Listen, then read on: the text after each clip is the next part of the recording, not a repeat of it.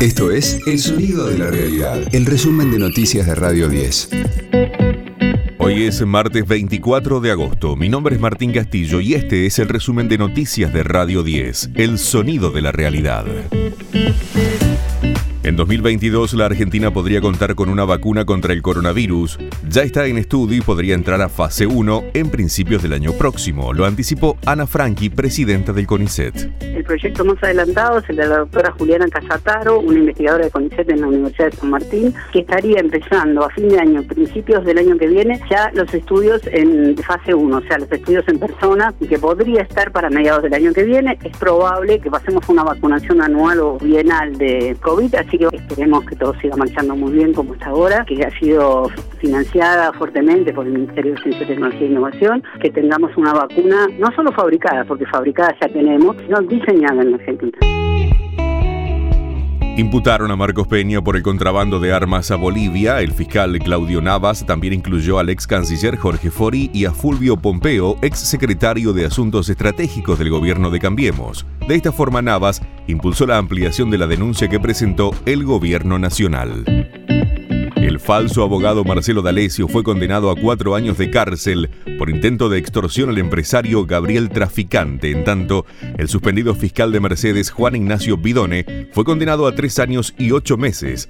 Luis Charro, abogado del empresario, explicó el rol que cumplió Bidone. El rol del doctor Bidone, en este caso en particular, fue proveerle irregularmente de información sensible. Es decir, el doctor Bidone, en su condición de fiscal, tenía la posibilidad y el acceso fácilmente a medios o a información de las personas que cualquiera de nosotros no lo tiene. Por ejemplo, la entrada y salida del país, los eh, llamados entrantes y salientes de sus líneas telefónicas. Entonces, obtenido esos elementos, se los giraba a D'Alessio y D'Alessio se los exhibía a traficante, cual si hubieran sido requeridos y colectados por el juez de la causa, que por supuesto era absolutamente ajeno a todo esto.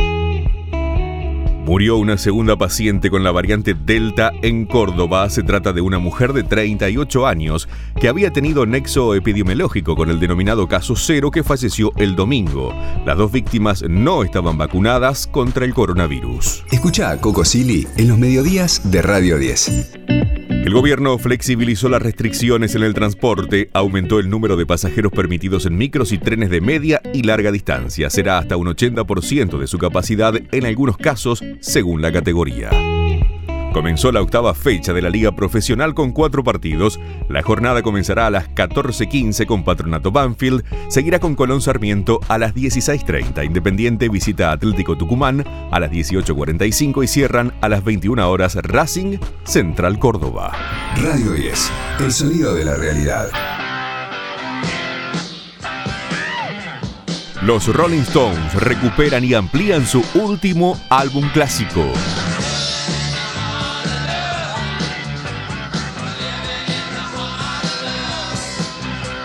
La banda reedita Tattoo You a 40 años de su aparición con su material original remasterizado y nueve canciones nuevas.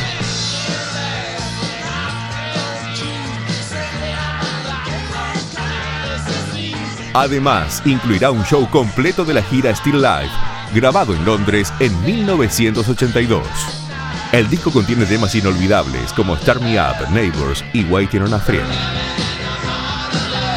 estará disponible el próximo 22 de octubre, pero ya hay un adelanto, la canción inédita Living on the Heart of Love.